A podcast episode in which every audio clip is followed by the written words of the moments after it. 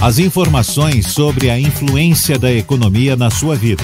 Com o jornalista e economista Armando Avena. Falando de economia. Este será o melhor Natal dos últimos seis anos. É verdade que a economia está crescendo pouco, que o desemprego continua alto, mas há indícios de que a demanda por compras de fim de ano vai aumentar.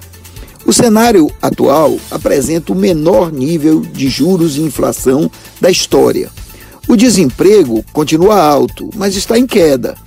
E houve a liberação dos recursos do FGTS e no próximo dia 20 será liberada a primeira parcela do 13º salário. É verdade que os juros na ponta ainda estão altíssimos, que a queda do desemprego é lenta e que o trabalhador vai usar o FGTS e o 13º salário para pagar suas dívidas.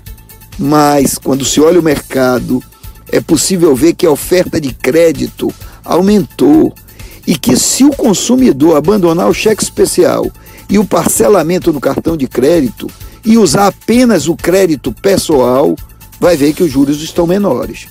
O desemprego está caindo lentamente, mas o emprego com carteira assinada cresceu na Bahia pelo oitavo mês consecutivo. O trabalhador vai usar o FGTS para pagar as dívidas, mas com isso vai recuperar sua capacidade de endividamento e pode voltar a fazer um crediário. Além disso, os estoques das lojas estão menores, o mercado já identificou uma espécie de demanda reprimida, não só porque a população cresceu, mas também porque existe a necessidade de repor os bens que se deterioraram nesses seis anos, sem que ninguém comprasse nada. Em resumo, existe espaço para o aumento nas vendas, mas atenção, o consumidor aprendeu com a crise e está cada vez mais cauteloso. Por isso, os lojistas vão ter que seduzir o cliente com oferta boa, preço baixo e bom atendimento.